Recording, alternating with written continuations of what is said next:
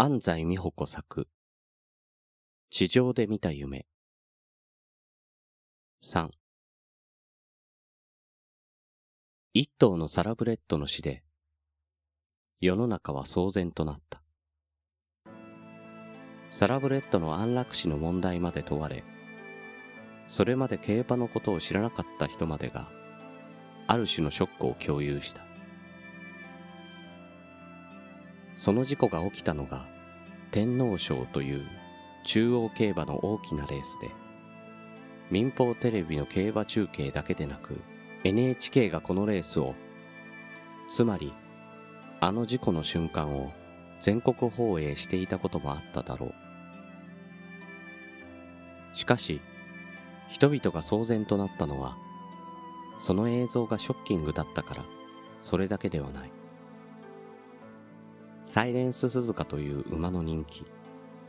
ファンへの影響力は近年のサラブレッドの中ではちょっと突出していたように思う。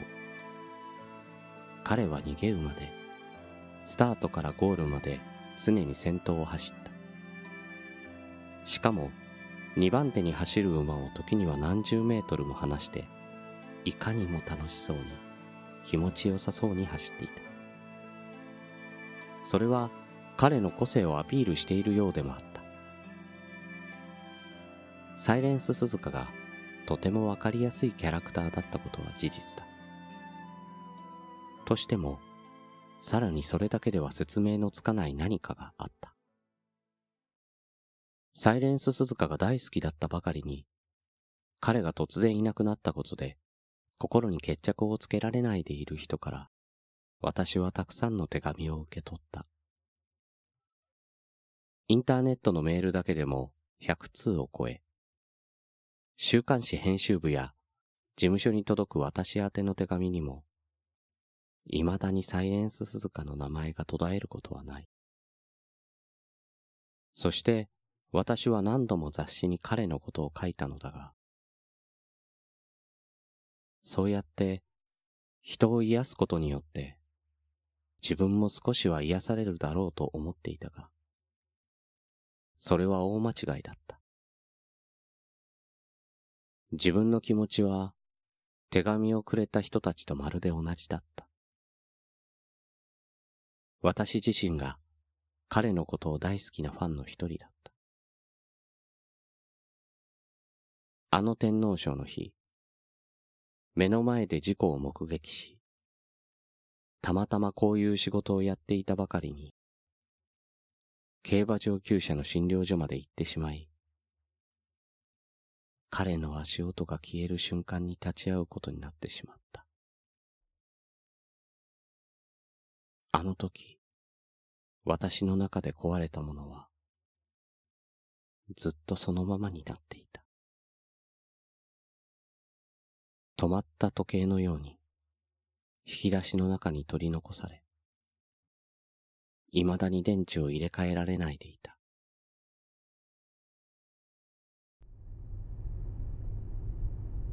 稲原牧場に寄りたいと思うんですけど。全くのご好意で運転手をしている高萩さんに、気を使うこともなくこう申し出た。ああ、サイレンス鈴鹿の牧場ですね。いいですよ。僕のとこの若いやつも仕事を休んでお葬式に参列していましたからね。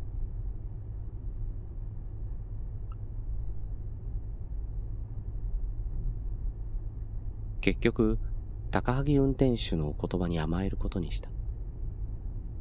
誤解のないように言っておくが、私はいつもこんな風にずうずうしいわけではない。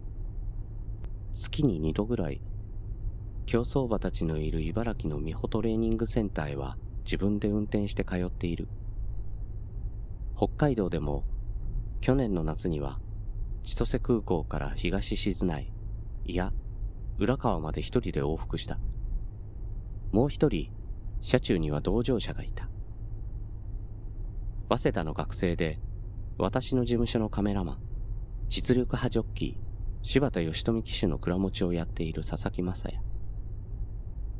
彼は二十歳という年齢の割に人生に欲張りである。すやすやと寝息を立てて、ドライブの半分以上も眠っていて、よく言えば大物の片鱗を覗かせていた。一面の雪の中、木造りで暖かそうな厩舎がこの字型に立っていた。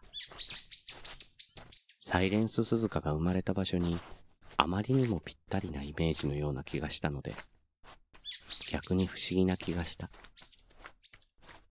牧場の稲原さん若夫婦は、結局アポイントも入れないで訪れた私たちを温かく迎えてくださった。稲原義彦さんがサイレンス鈴鹿のお墓へ案内してくれた。白いテントに守られて、そのお墓はあった。お墓自体をすごく見たいと思っていたわけではなかったのに、彼の墓前に立つと、自然と彼への思いがこみ上げてきた。そして、あれ以来、あの天皇賞の日以来、彼の魂はどこへ行ってしまったんだろうと思っていた私は、さらに不思議な感覚に包まれた。立派だけれど、暖かいお墓だった。言い知れぬ安堵感を味わった。サイレンス鈴鹿は、本当にお家へ帰ってきたんですね。思わず口をついて出たあまりに素直な心境を、吉彦さんに伝えたその時だった。テントの後ろの雪がガサッと音を立てて落ちた。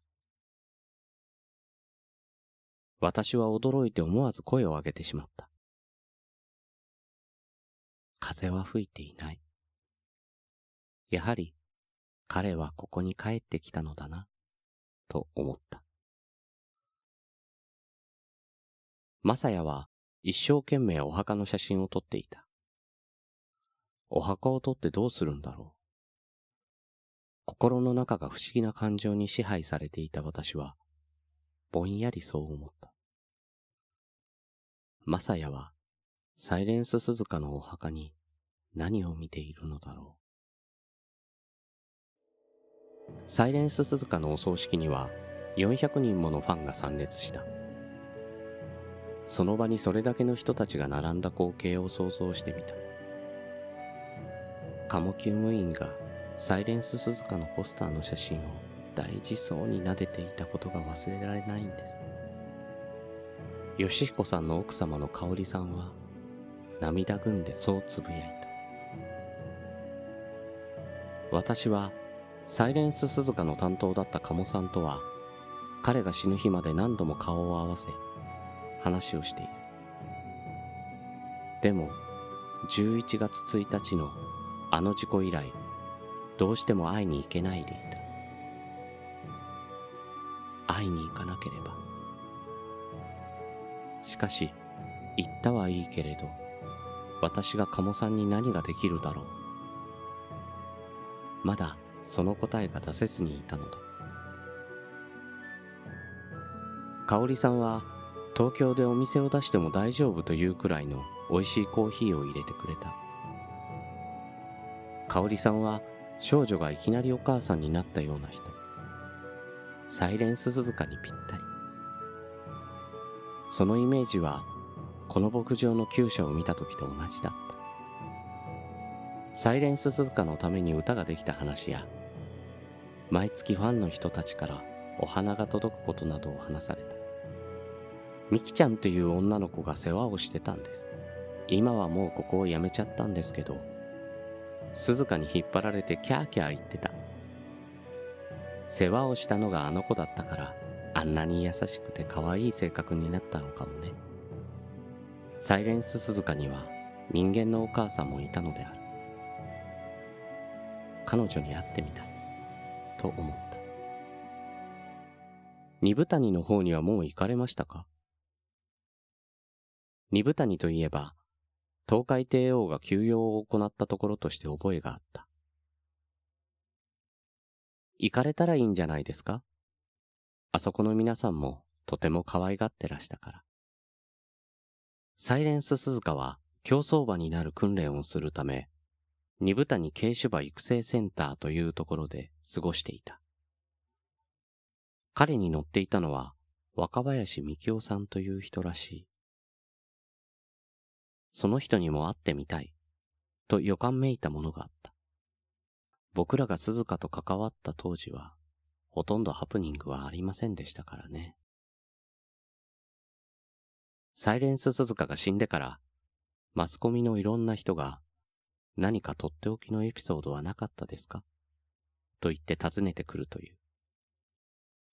彼が死んで、観光物やビデオなどの制作が始まったからだ。競走馬の場合は、熱が出たり、足をぶつけたりと、大抵何かはあるそうなのだけれど、彼の場合に限っては、お腹を痛くしたこともないという。ただ、生まれた時から体が小さくて、育成に出す時も小さかった。牧場の人たちは、こんなに小さくてどうなることやらと思っていたという。でも僕らの場合ね、あれほどの馬が出たからといって、そしてあんな風に死んだからといって、鈴鹿一頭で人生まで変わってはいられないんです。吉彦さんはしみじみ言う。あの日も、たくさんどこかの新聞記者から電話が鳴った。でも、自分は調教師と一緒でしたからね。自分たちだけで悲しんでる暇もなかったのだ。でも、鈴鹿があれだけ走ったことで、これまで自分たちがやってきたことは正しかったんだ。そう思えたことは確かです。稲原牧場がこれまでやってきたこと。それは、吉彦さんによれば、とにかく仕事をきちんとすることだという。香織さんによれば、仕事には相当几帳面な夫らしい。具体的には、省略できることは思い切って省略する。馬に手をかけるために、他のことは機械化などして仕事のロスを少なくする。つまり、馬と一緒にいる時間を増やすことなのだという。それが、馬と人間の信頼関係を作る上で最も大切なことだから。サイレンス鈴鹿が生まれた出産馬房は広く、厩舎内も清潔で、稲原さんの徹底したやり方が垣間見えた。好きでないとこの仕事は続きません。競馬を好きなんじゃダメだ。馬を好きでないと。吉彦さんは自分に言い聞かせるように、そう話した。雪がなくなった頃、もう一度訪れることを約束して、稲原牧場を後にした。サイレンス鈴鹿の葬儀の日は、晴れてはいたがこの日より寒かったという。それでも400人のファンは、ここ、ピラトリを訪れ、彼のお墓に手を合わせた。私は空港までの帰り道、サイレンス鈴鹿の話を関係者の人たちに会って聞き、ファンの人たちにも伝えたいと思い始めている。運転のお礼に富川というところで高萩さんにラーメンをご馳走した。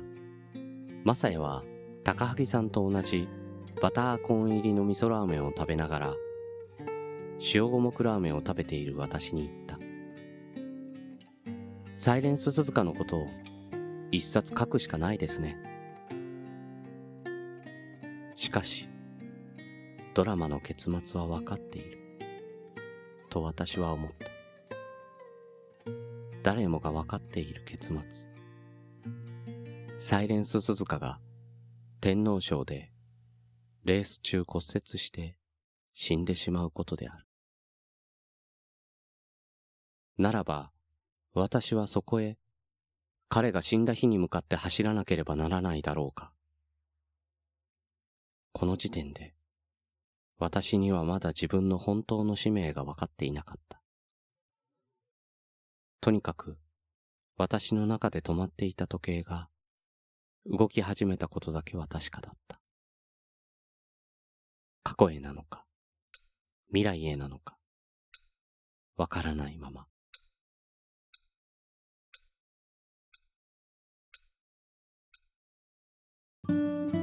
朗読の時間安西美穂子作「地上で見た夢サイレンス鈴鹿物語」